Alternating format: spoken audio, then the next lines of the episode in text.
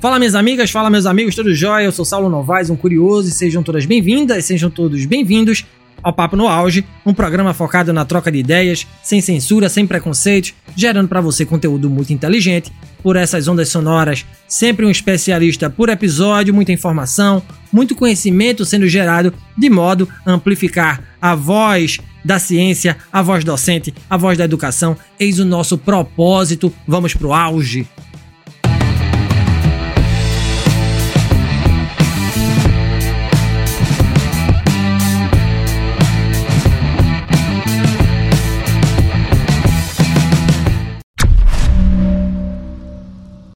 Os rituais de morte são práticas culturais que refletem a forma como diferentes sociedades lidam com o fim da vida. Esses rituais variam amplamente pelo mundo, revelando a diversidade de crenças e tradições, desde cerimônias elaboradas e suntuosas até rituais simples e íntimos. Cada cultura possui a sua maneira única de honrar os mortos e proporcionar conforto aos enlutados.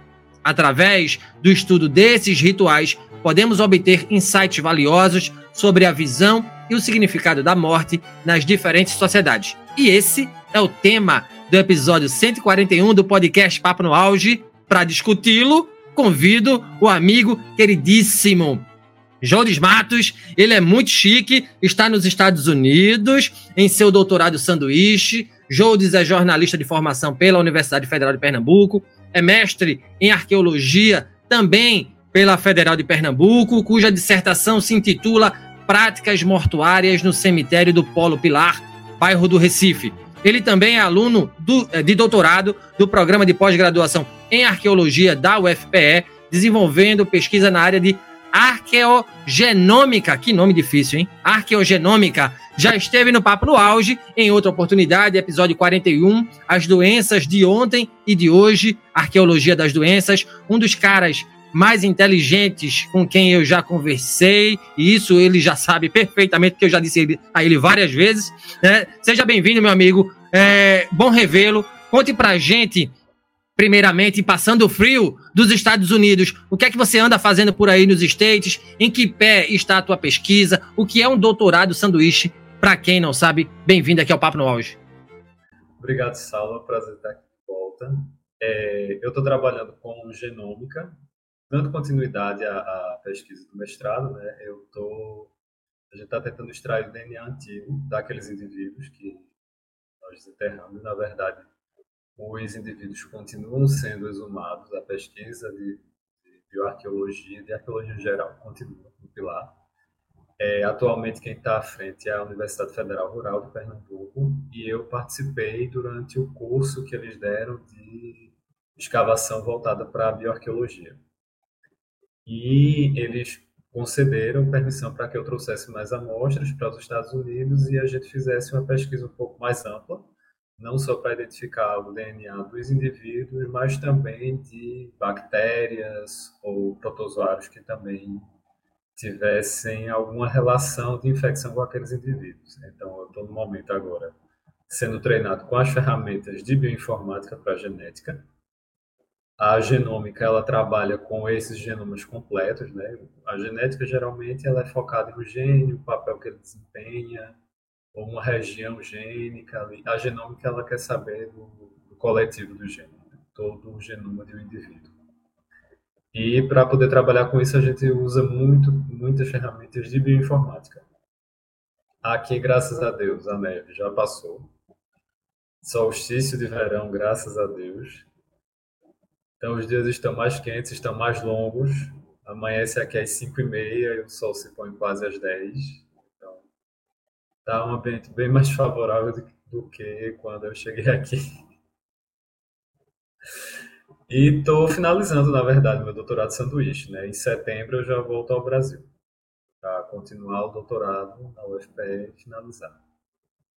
Que massa, Jô. E, e, o que é, que é um, um, doutorado de sanduíche? Explica aqui, explica pra galera, para quem não sabe, ou para quem tem interesse né, de fazer um doutorado de sanduíche, o que é essa modalidade de estudo? É, geralmente, no meu caso, eu fui, eu estou sendo financiado pela CAPES, que é uma modalidade específica de bolsa, em que você se candidata para fazer parte de sua pesquisa no exterior. Geralmente, o processo começa com a contactando um pesquisador no exterior para lhe receber e depois você se candidata à bolsa, ao edital né, da CAPES. Mas existem outros editais do CNPq e existem outros casos de instituições particulares que podem oferecer bolsa também para você ter essa oportunidade. Muito legal. Ô, Jodes, e só para a gente dirimir quaisquer dúvidas, eu entendi que a tua pesquisa do doutorado é uma continuação do teu mestrado, tá? Na prática, o que é que ganha a sociedade com a pesquisa de Jodes Matos, escavando ali no bairro do Recife, bairro do Pilar, para quem não conhece, né? Ali no Recife Antigo, bairro do Recife Antigo. Bom, a primeira coisa é a própria novidade de haver um cemitério ali. Não havia informações prévias sobre isso. A cidade estava construída sobre esse cemitério. E acho que o grande papel da bioarqueologia é dar voz a essas pessoas que foram ignoradas. Então, a gente está identificando essas pessoas, está tentando identificar ancestralidade, sexo biológico, é, idade à morte, possíveis causas, possíveis doenças que estejam relacionadas à pessoa enquanto viva, não necessariamente uma causa morte, a gente raramente consegue chegar nesse, nesse ponto. É, e alguns dados é, sobre trabalho porque geralmente essas pessoas que são ignoradas, geralmente são pessoas das camadas mais pobres, geralmente faziam trabalhos mais braçais e esses trabalhos acabam deixando marcas nos seus ossos, então a gente consegue identificar. No mundo ideal, a gente conseguiria até chegar talvez à identidade dessas pessoas, mas a gente não está no mundo ideal. Então, a gente tenta ao menos trazer um pouco da história dessas pessoas de volta. E se a gente for pensar sobre as doenças, então a gente está pensando também sobre a evolução humana e sobre como a gente pode lidar melhor com essas doenças. Tanto doenças autoimunes, que isso é meu sonho, um dia poder trabalhar com doença autoimune com arqueogenética, e um dia, quem sabe, até talvez trabalhar com a história dos patógenos, no caso das infecções, que causaram essas doenças. Uma das doenças que ainda hoje é, é, é tema de debate né, sobre a origem, que eu mencionei no, no, outro episódio que eu participei, é a própria sífilis. Ainda hoje não se sabe qual é a origem dela e por que ela ainda tem esse poder de destruição tão grande embora ela tenha evoluído pouco enquanto bactéria. Assim. Muito, muito massa, hein, cara? Assim, pesquisa alto nível, hein? Alto nível, alto nível. Por isso que eu recomendo fortemente você que está ouvindo e vendo a gente aqui, ouvir Jores no episódio 41, lá no Papo no Auge, né, em que ele fala sobre as doenças de ontem e de hoje. Eu sei que a gente já conversou muito sobre isso, né, Jores? Quando a gente trabalhava junto sobre a morte, e é um tema que é muito caro a você, até porque é tema da tua pesquisa. E eu já discuti isso, inclusive, aqui também no, no Papo no Auge também. Né, o episódio 87, uh, ah, na terceira temporada, o tema foi Morrer é sobre viver, né? É sobre né, é viver separado. E com a professora e psicóloga Márcia Costa. E na tua visão, Jodes, o que é, que é a morte? Por que, é que ela está na tua jornada de pesquisa? Isso é quase uma pergunta de terapia, realmente. é, e sim, a morte, se a gente pensar no sentido da vida, é a própria morte. Se a gente pensar em sentido como direcionamento, todos nós estamos encaminhando para ela. E é também a morte, a consciência de que um dia a gente vai findar nossa existência, é que nos dá um propósito de viver. Se a gente não tem um propósito, se a gente não, não vai de encontro a essa morte, a esse dia, pensar quem sou eu diante da morte? Eu provavelmente não vou fazer nada. Eu sou apenas sobreviver. Vou lutar pelo meu dia a dia, mas não necessariamente eu vou ter um propósito para viver. Então, quem eu quero ser no final da minha vida vai determinar muito quem eu estou sendo agora. Sim. É uma pergunta bem retumbante, eu diria, né? Bem profunda, bem profunda, e cada um tem a sua percepção do que é a morte, por isso que a gente está discutindo isso aqui. Ô, querido, e é, como é que era morrer para o homem primitivo? No que é que ele acreditava? Como é que se dava a despedida das pessoas mais próximas a esse homem, mulher primitivos? É, os rituais de morte é, é bom é, esclarecer um ponto, porque a arqueologia, como ela trabalha com materialidade, então não necessariamente a gente chega no ritual. Porque o ritual tem a ver com gestos, tem a ver com crenças que não necessariamente, aliás, quase nunca vão estar na, no túmulo. Né? O que a gente consegue identificar através da arqueologia são as práticas as práticas daqueles rituais, os prováveis rituais que aquela sociedade tinha para os seus mortos. E os mais antigos que a gente tem até hoje, notícia, ainda cabem dúvida, é, são os neandertais.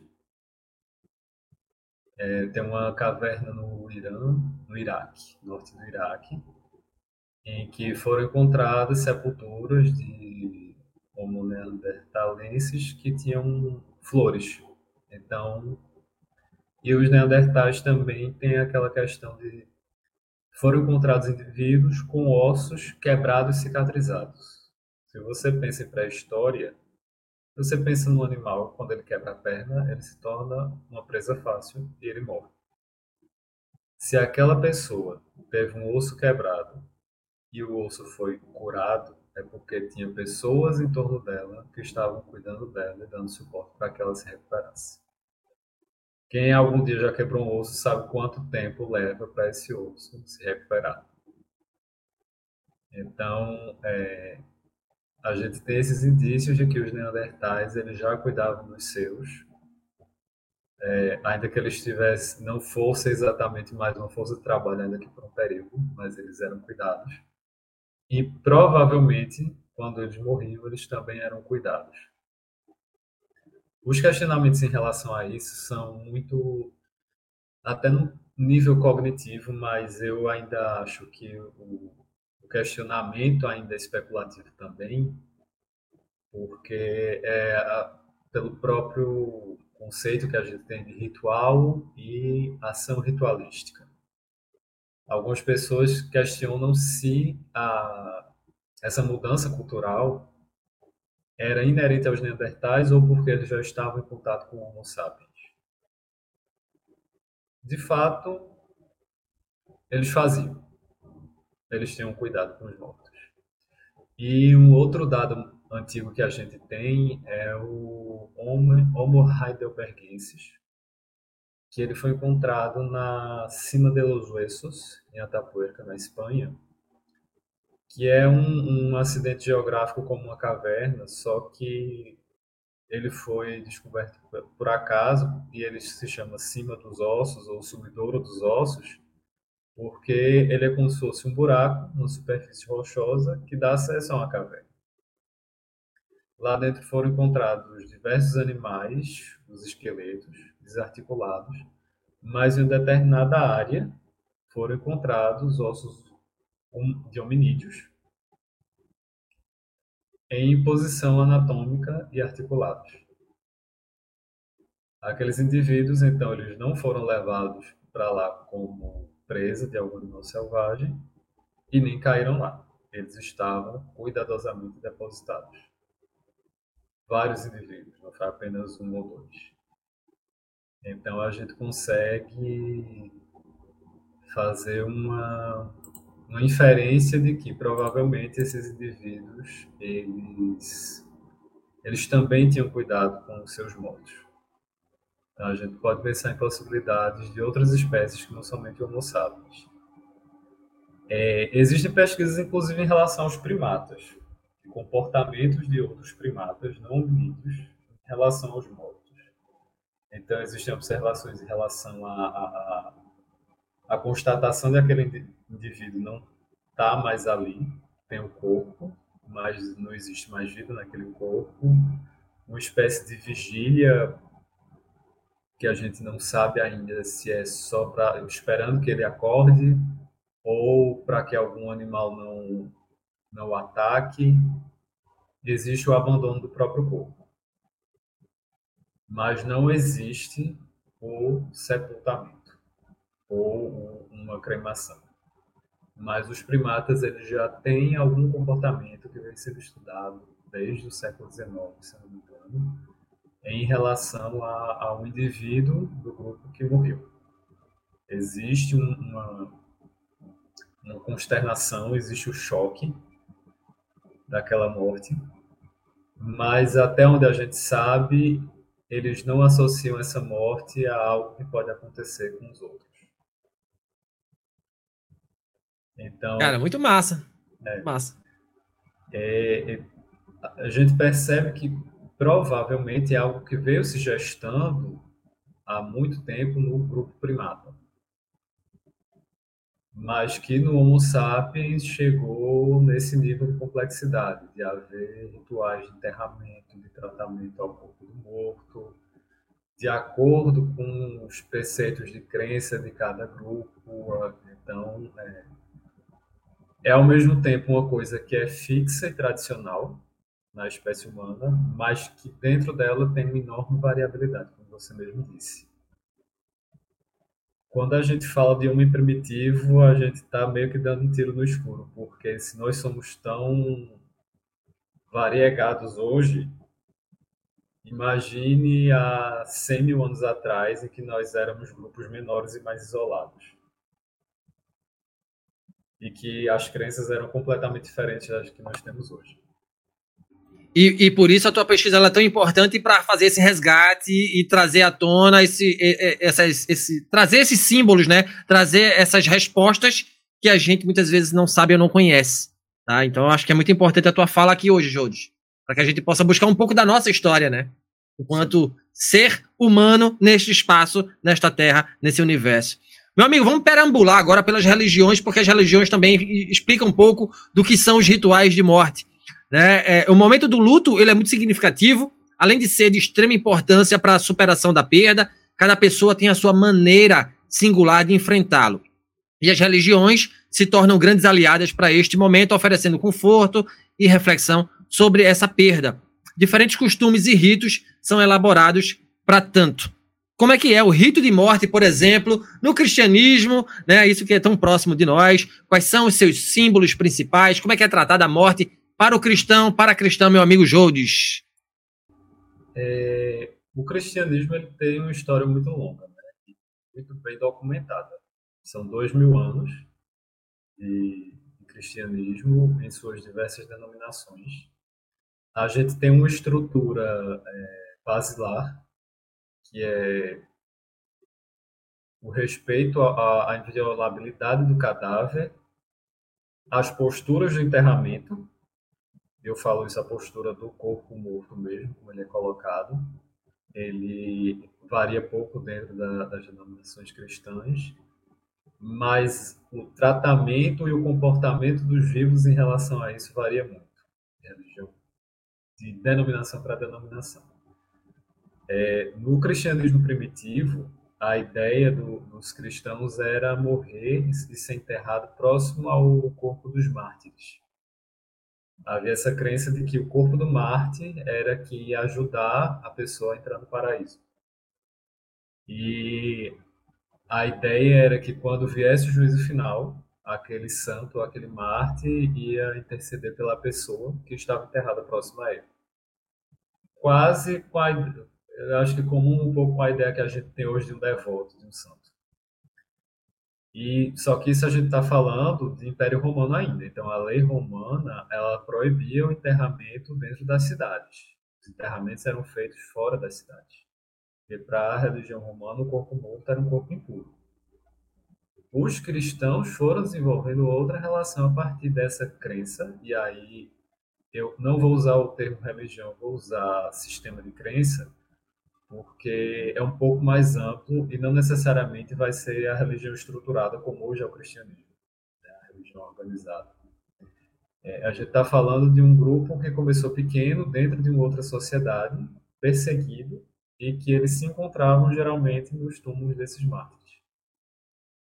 Quando o cristianismo foi se, se espalhando pela sociedade romana e depois se tornou uma religião oficial, a religião oficial do Império, os túmulos dos mártires, sobre eles foram construídos os templos. E as pessoas continuaram sendo enterradas dentro dos templos. O costume de enterro dentro das igrejas, enterro primário, continuou até o século XIX, na maior parte dos países católicos. E ainda hoje a gente tem o enterro secundário dentro das igrejas. Só para esclarecer os conceitos, né? Enterro primário é aquele enterro simples em que a pessoa, assim que morre, é depositada no túmulo.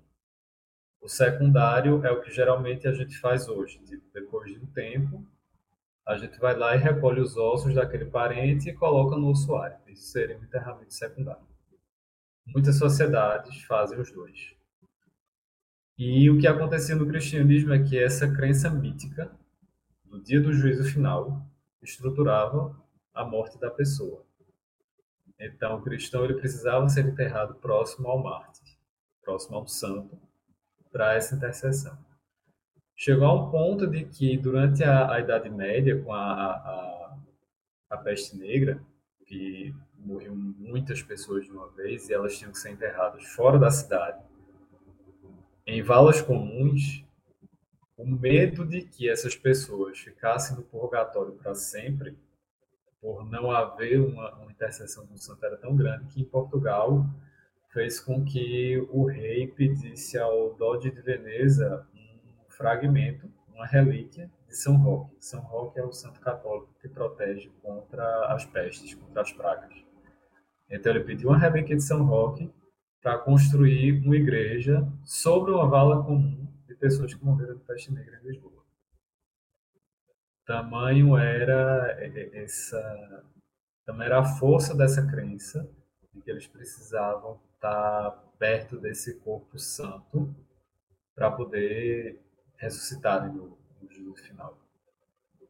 E uma outra forma também que o, o cristão desenvolveu de tentar garantir menos tempo no purgatório foi o testamento. O testamento ele surge como um instrumento religioso, não como um instrumento legal. Essa questão da última vontade era o cristão dizendo, ou a cristã dizendo, o que é que ia de seus bens para a igreja e quantas missas estavam sendo encomendadas com aquele testamento. Então as pessoas podiam deixar valor em dinheiro, podiam deixar aluguel de uma propriedade para a paróquia, todo ano rezar missas no Dia dos Mortos ou no aniversário de morte da pessoa pela intenção de sua alma para que ela ficasse menos tempo no purgatório.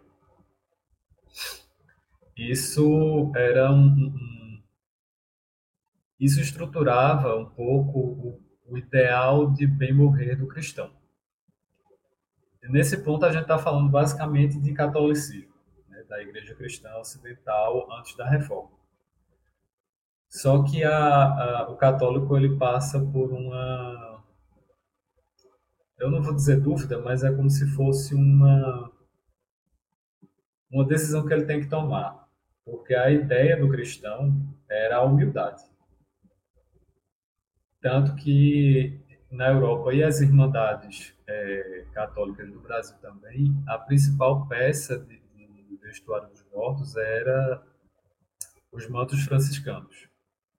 Então, o indivíduo ele era, depois de lavado, penteado, barbeado, no caso do homem, cabelos cortados, ele era vestido num hábito franciscano para demonstrar humildade.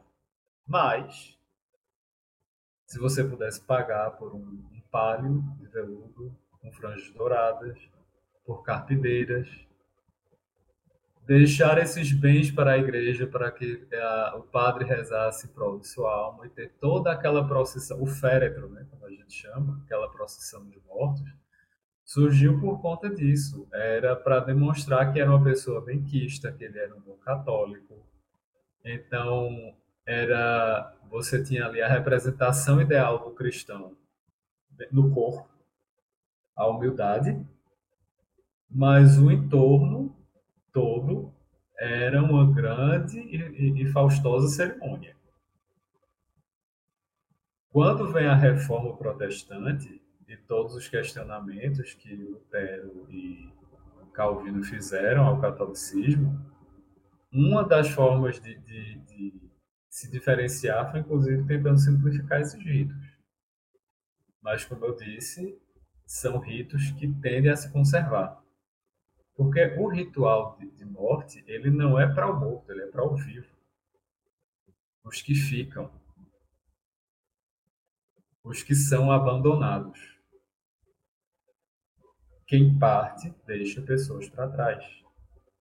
As pessoas precisam se acostumar com aquela ausência, então elas precisam desses rituais de dizer adeus. E isso demora a mudar. A Igreja Reformada da Holanda, de orientação calvinista, ela desencorajava os fiéis a fazerem os mesmos hábitos católicos, até por uma questão política, para romper com a influência da, da coroa espanhola, nos Países Baixos na época. Mas a gente encontra testamentos de, de, de holandeses calvinistas muito semelhante à estrutura aos testamentos dos católicos.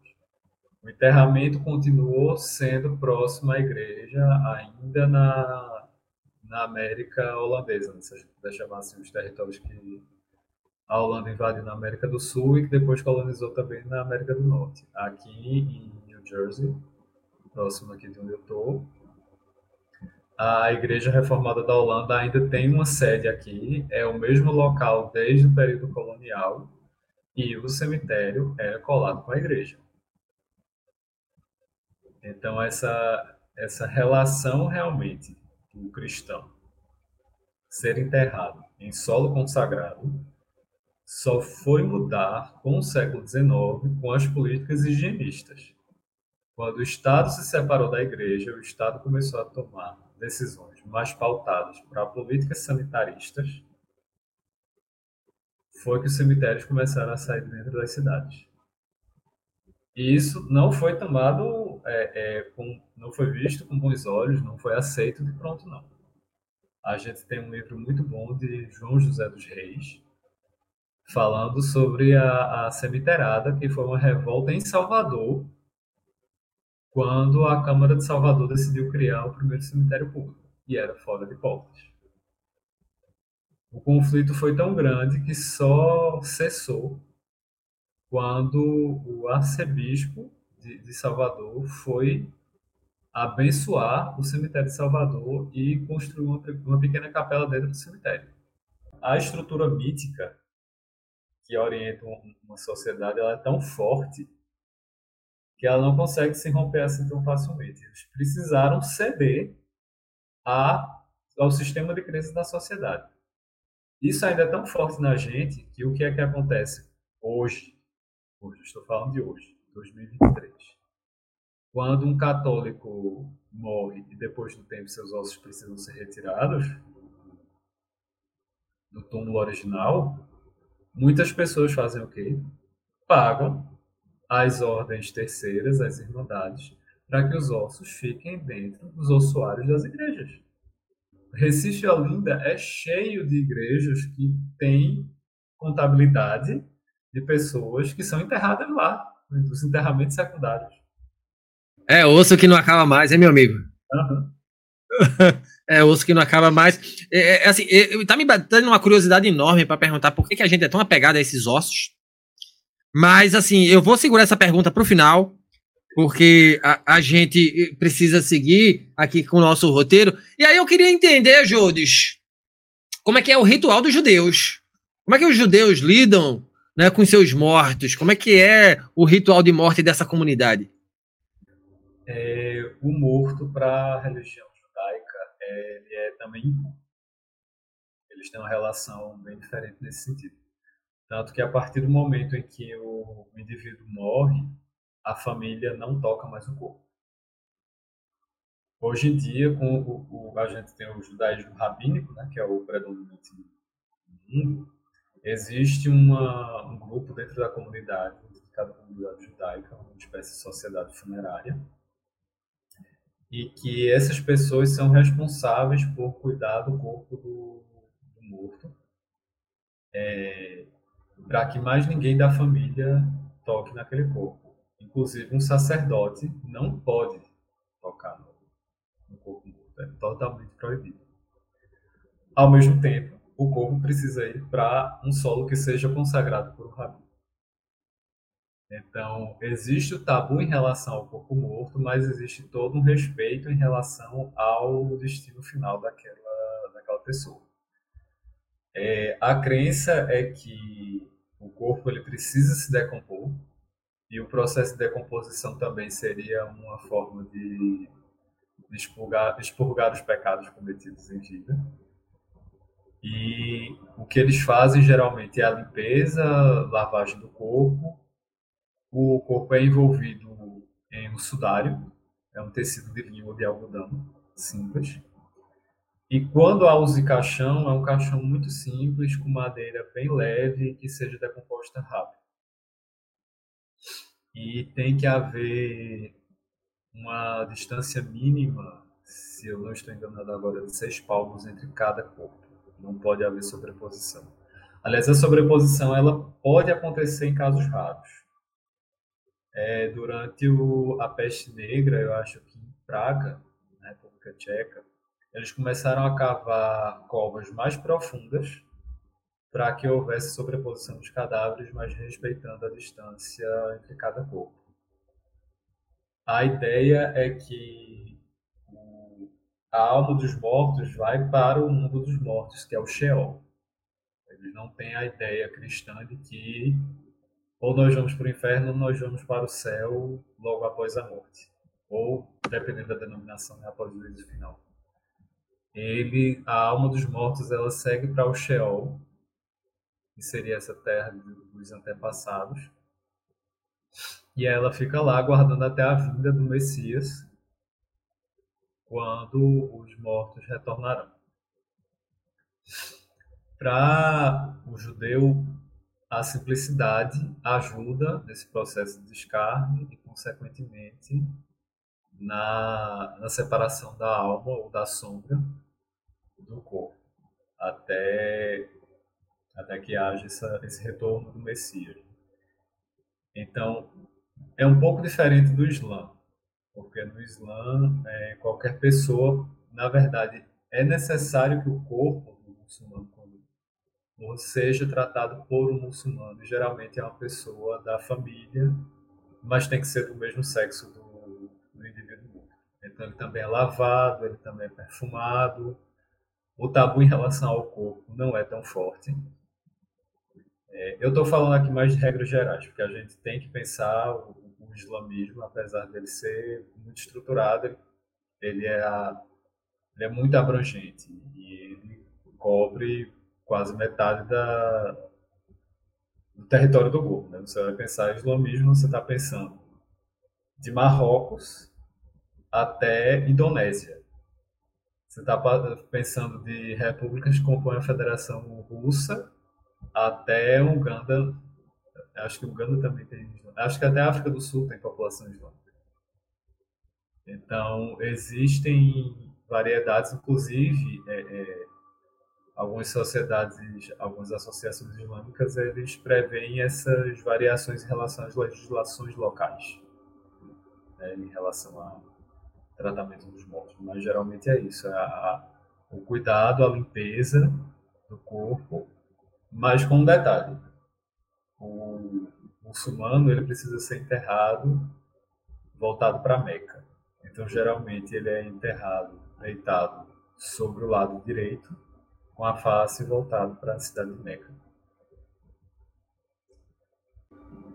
Que massa, que massa. E assim, ainda no, no campo do Oriente, né? Tu já falou do Islã. Como é que é esse ritual, por exemplo, para os budistas e para os hindus, né?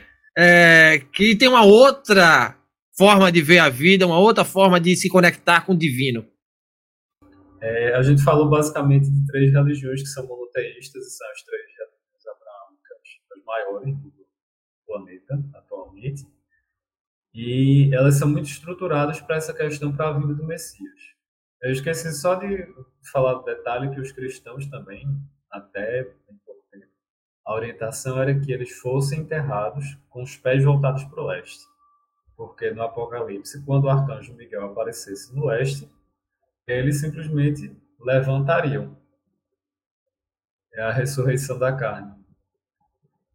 É, já para essas outras religiões que têm a tradição completamente diferente, então a relação também com a morte ela é um pouco diferente.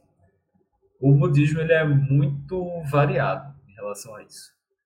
Você vai ter isso porque também o budismo, assim como o cristianismo, ele se adaptou muito às localidades, às particularidades de cada local onde ele chegou. Eu acho que o, um, um dos rituais que mais chama a atenção dentro do sistema de crença budista é o ritual de enterro no céu. Ele é praticado em regiões montanhosas do Nepal e do Tibete. E ele não é exatamente um enterramento.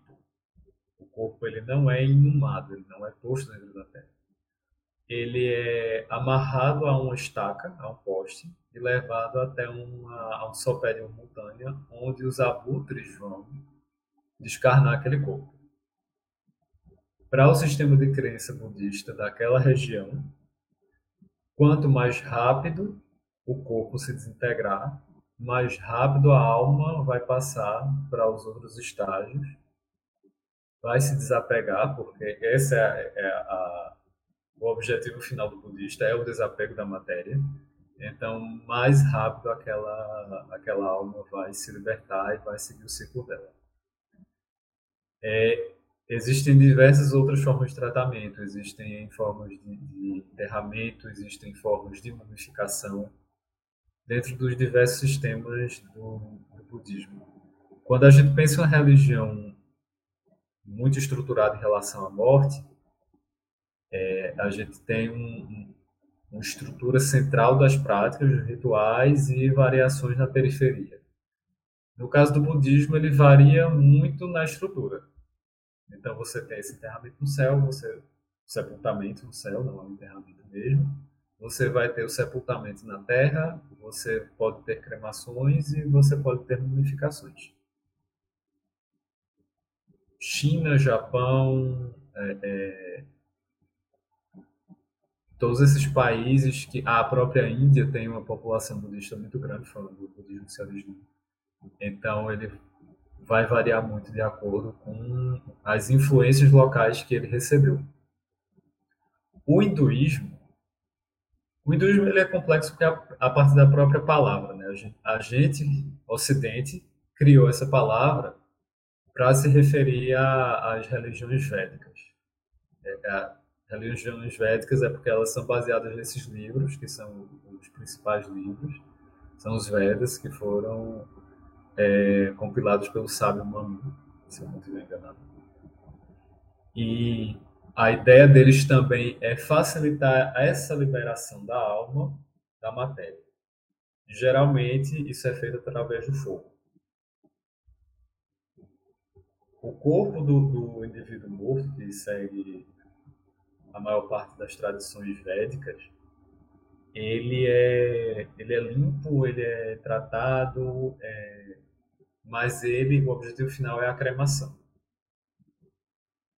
Idealmente próximo ao rio, porque essa ideia da, do rio, o, o Ganges, né, o, o Mata Ganga, porque o Ganges na verdade é a Ganges, é uma deusa, é uma divindade mãe para o hinduísmo.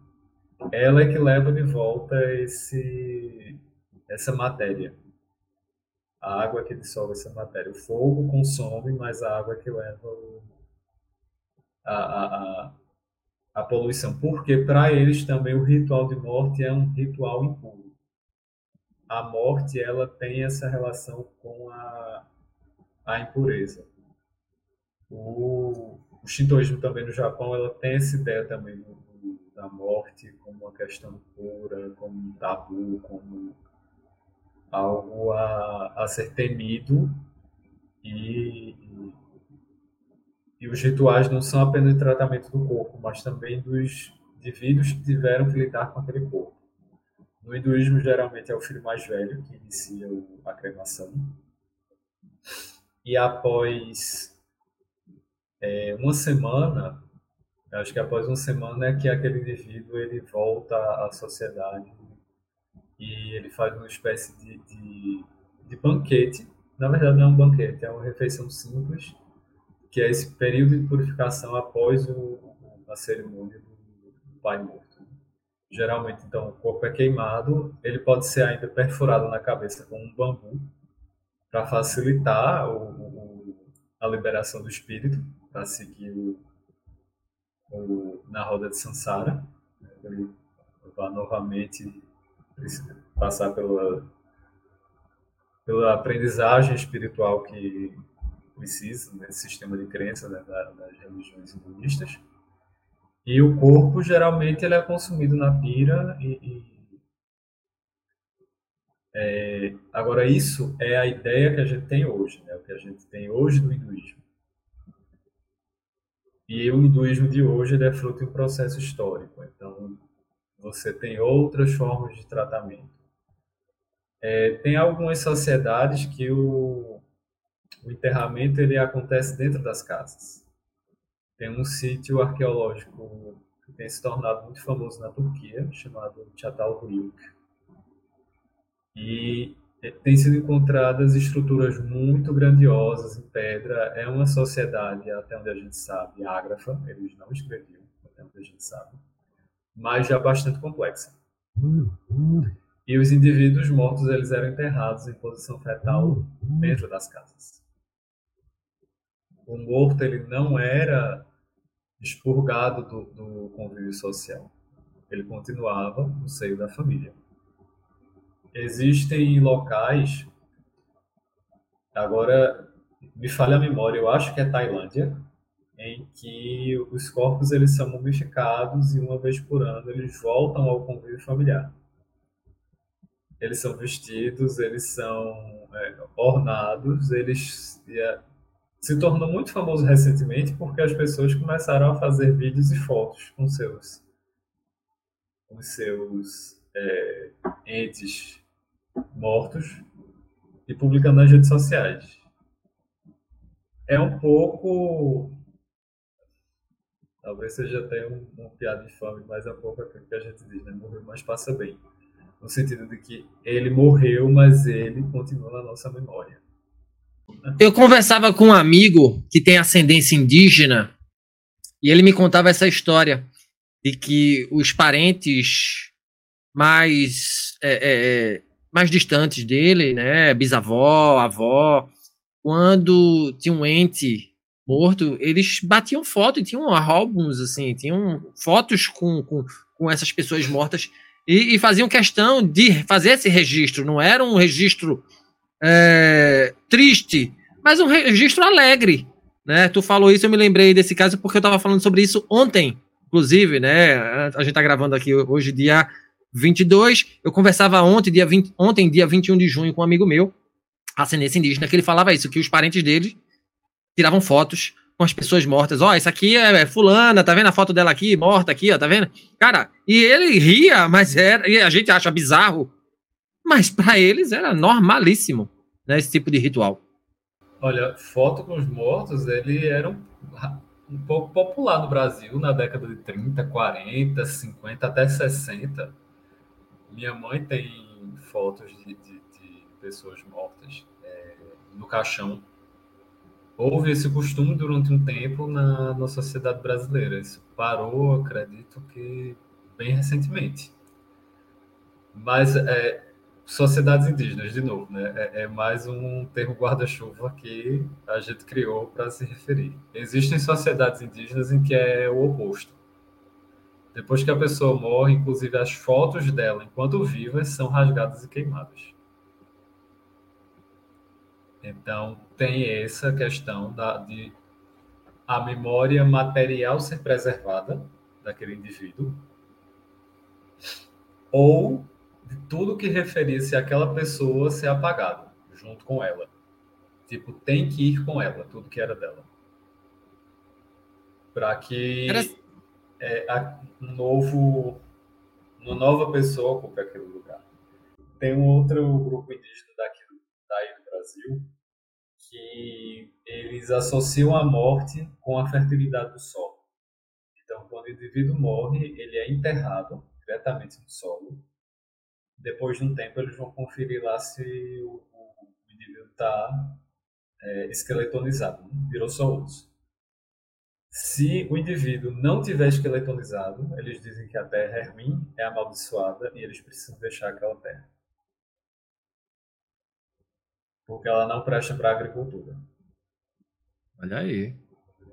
Se o indivíduo é esqueletonizado, ótimo, a terra é perfeita. E a partir daquele momento, ele deixa de ser um indivíduo. O esqueleto ele é só mais um objeto. Ele já foi retornado para a natureza, ele não é mais um. Uhum.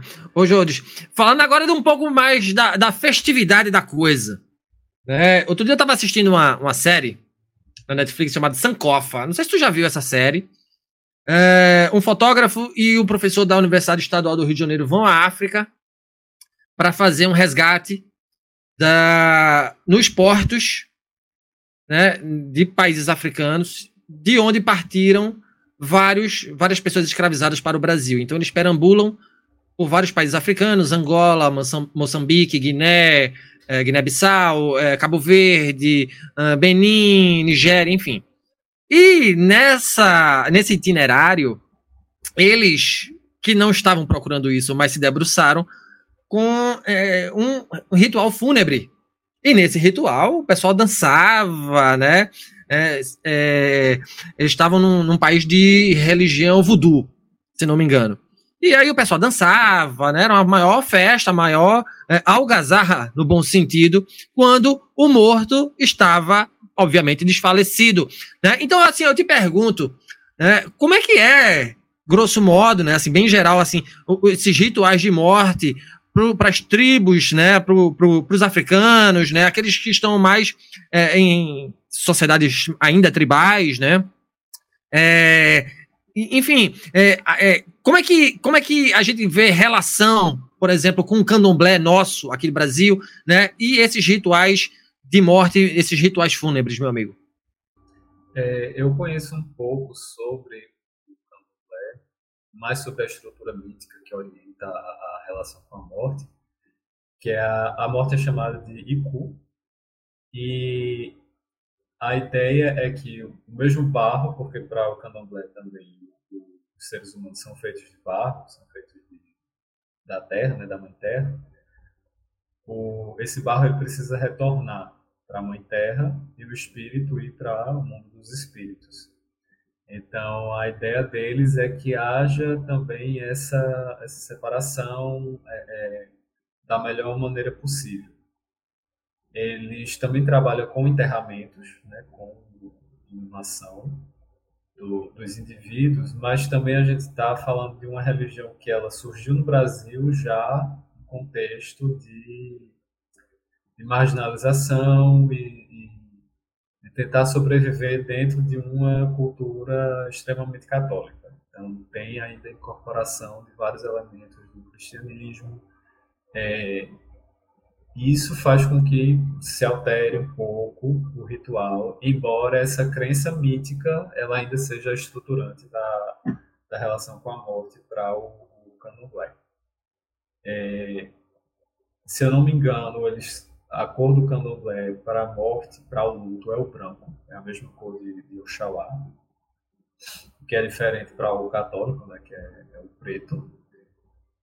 E geralmente existe um esse é, porque é preciso haver a separação entre o orixá de cabeça daquele indivíduo e o corpo isso leva um tempo. No sistema de crença deles isso, isso leva um tempo mais longo do que geralmente o, o eu acho que é estruturado em um ano principalmente se for um sacerdote ou uma sacerdotisa. Eu acho que a casa fica um ano sem fazer qualquer tipo de trabalho para que haja a separação total entre o, o orixá de cabeça do sacerdote e o corpo do morto. Na África, novamente aquela questão, né? A África diversidade cultural gigante. É, a morte, ela. E de novo também, né, os rituais de morte são para os vivos, mais do que para os mortos. Então, lidar com essa dor da perda, para algumas culturas, talvez seja mais fácil com uma comemoração. Lembrar da alegria dos momentos bons com aquela pessoa talvez seja a maneira que essa sociedade encontrou de lidar com esse vazio. Porque se a gente pensar até no nível psicológico, é uma pessoa que está indo embora e que não necessariamente teve tempo de se despedir. E não necessariamente finalizou todas as suas atividades aqui. Então, para a gente fica aquele vazio do e agora? Para o cristão, geralmente é aquela questão da tristeza, da esperança da ressurreição. Para o espírita, é a questão da reencarnação. É, para os judeus e os muçulmanos, é aguardar o dia do juízo final, quando todos vão se, se reencontrar no paraíso. Para o hindu e o budista é a reencarnação, a possibilidade de, de um dia reencontrar aquela pessoa em outra, é, em outra situação, em outra reencarnação. Mas sempre são estruturas míticas que tentam lidar com a nossa dor.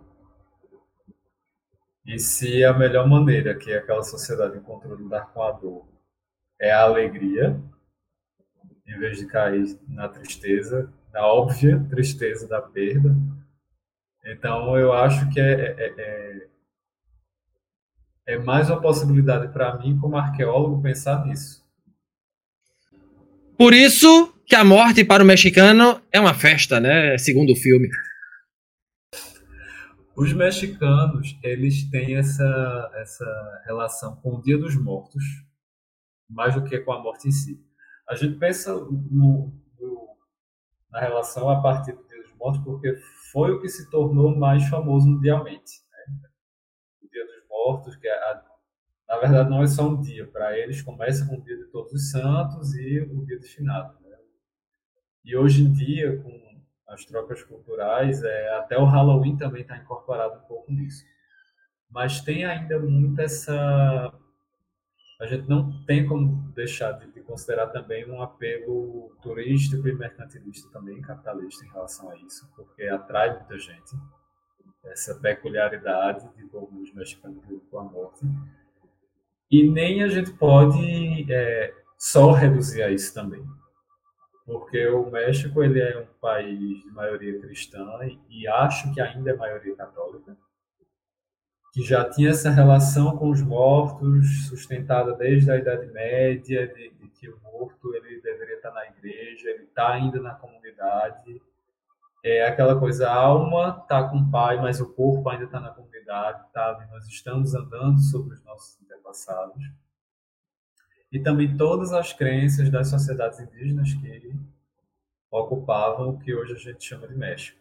Então você tem maias, astecas, diversas outras é, sociedades que a gente ainda nem conhece e que de alguma maneira contribuíram culturalmente para essa relação com, com, com, os mortos e com o mundo dos mortos. E é interessante pensar nessa relação com, com, com os mortos com boas lembranças, não somente com a, a lamúria da perda. Porque é também uma forma de aceitação. É, lidar com essa perda de uma maneira mais, eu não vou dizer positiva para não ficar parecendo uma negação da dor, mas de uma maneira mais construtiva, mais impulsionando para tipo, olha, aquela ideia, né?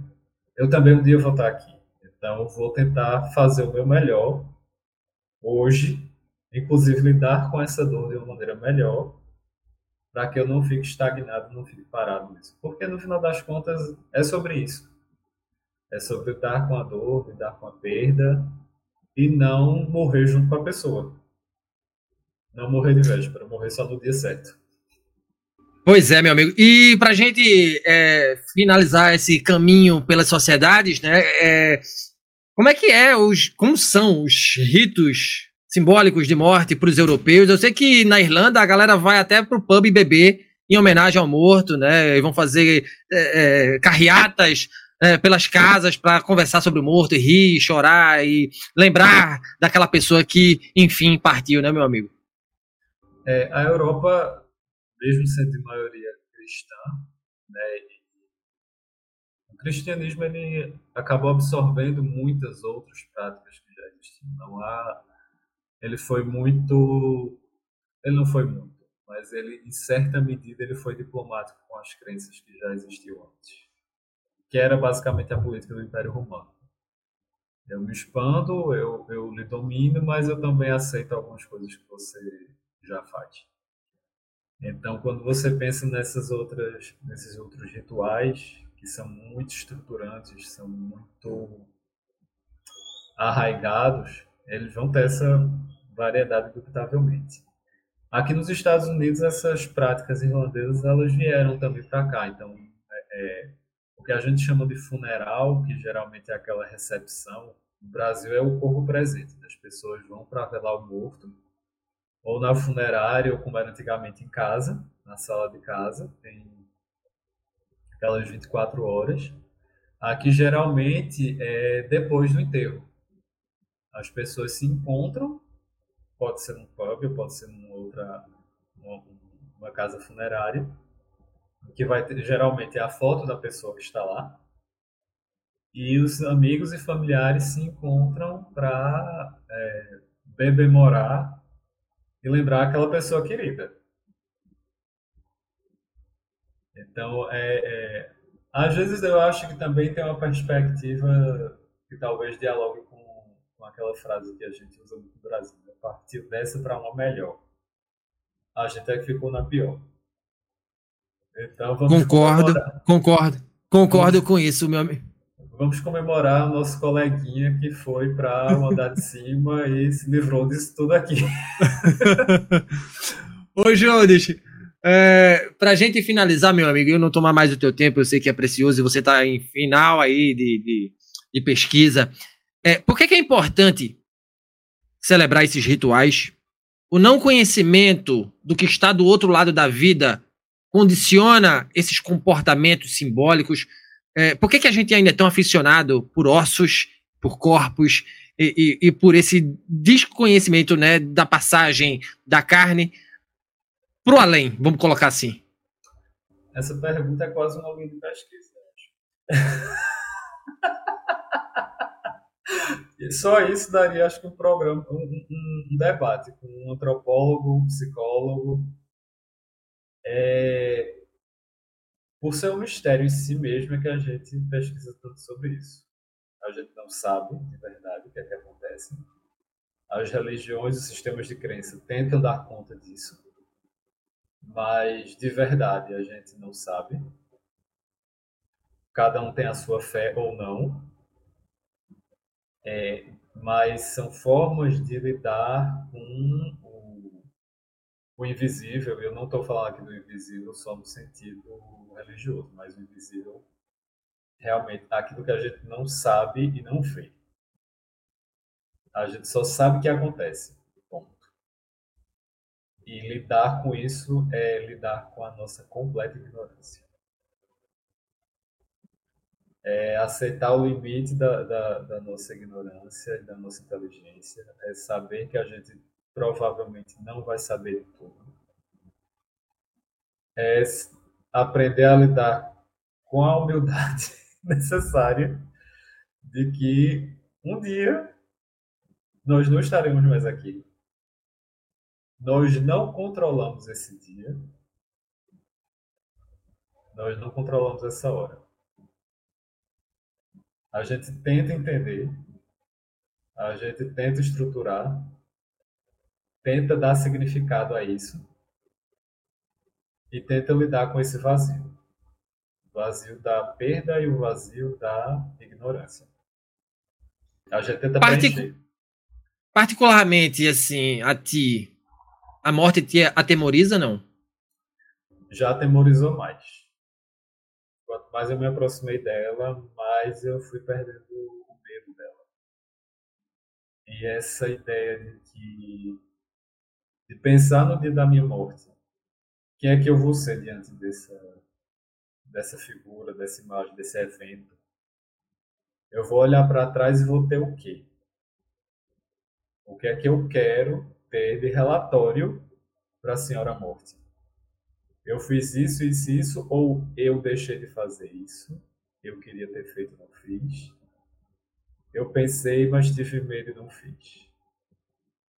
E no final das contas, eu olho para trás e vejo que minha vida também foi um grande vazio. Eu não me preenchi, eu não me busquei.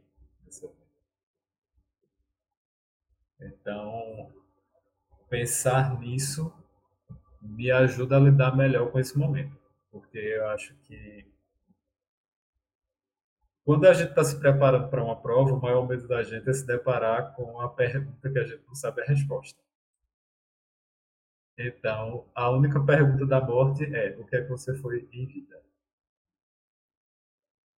E eu ainda complexificaria um pouco mais, já que a gente começou com uma pergunta de terapia e está finalizando com essa pergunta de quase criando uma linha de pesquisa.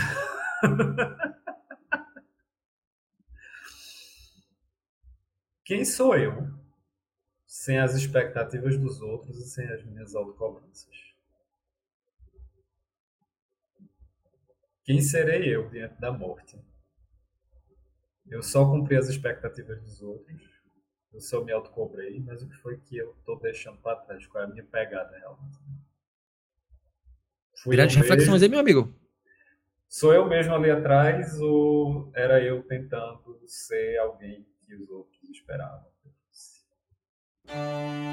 Grandes, grandes, grandes reflexões e com elas a gente chega ao fim esse maravilhoso papo no auge. Nossa, cara. Me senti agora o Jô Soares agora. Ah, que pena que acabou. Eu conversei aqui com um grande amigo, Jodes Matos, meu amigo querido, doutorando em arqueologia pela Universidade Federal de Pernambuco. Nosso papo aqui hoje foi sobre rituais de morte. Jodes, eu, mais uma vez, eu sou muito grato. Primeiro pela nossa amizade, por eu poder compartilhar nessa vida, em vida, né, a convivência com você né, desfrutar um pouco da tua sapiência, daquilo que você fala, da tua voz. Obrigado, obrigado por tua presença aqui no nosso podcast, abrilhantando o nosso programa. Seja sempre bem-vindo, viu, meu amigo? Muito obrigado também, Salvo. É, é um prazer falar de novo contigo, porque a gente não conversa tanto assim ao vivo. Troca mais umas figurinhas pelo WhatsApp. Muitas! É sempre um prazer conversar contigo, sempre foi. Desde que você chegou lá na, na nossa querida positiva Time. e muito obrigado por me chamar aqui para um pouco das minhas ideias aqui sobre minha pesquisa, sobre minha vida.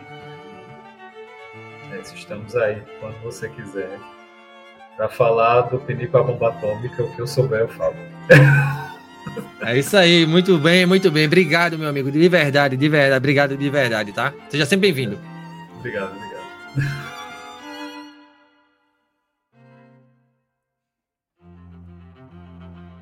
E se você gostou desse conteúdo, não esqueça de avaliar o podcast Papo no Auge nos agregadores de áudio, nos siga nas mídias sociais, no Instagram, arroba Papo no Auge, no LinkedIn, Saulo Novaes. Compartilhe nosso programa em sua rede de amigos, assim você ajuda a ampliar a inteligência coletiva. Estamos integralmente nos tocadores de podcast e no YouTube. Um grande abraço a todas e a todos e até o próximo programa. Valeu!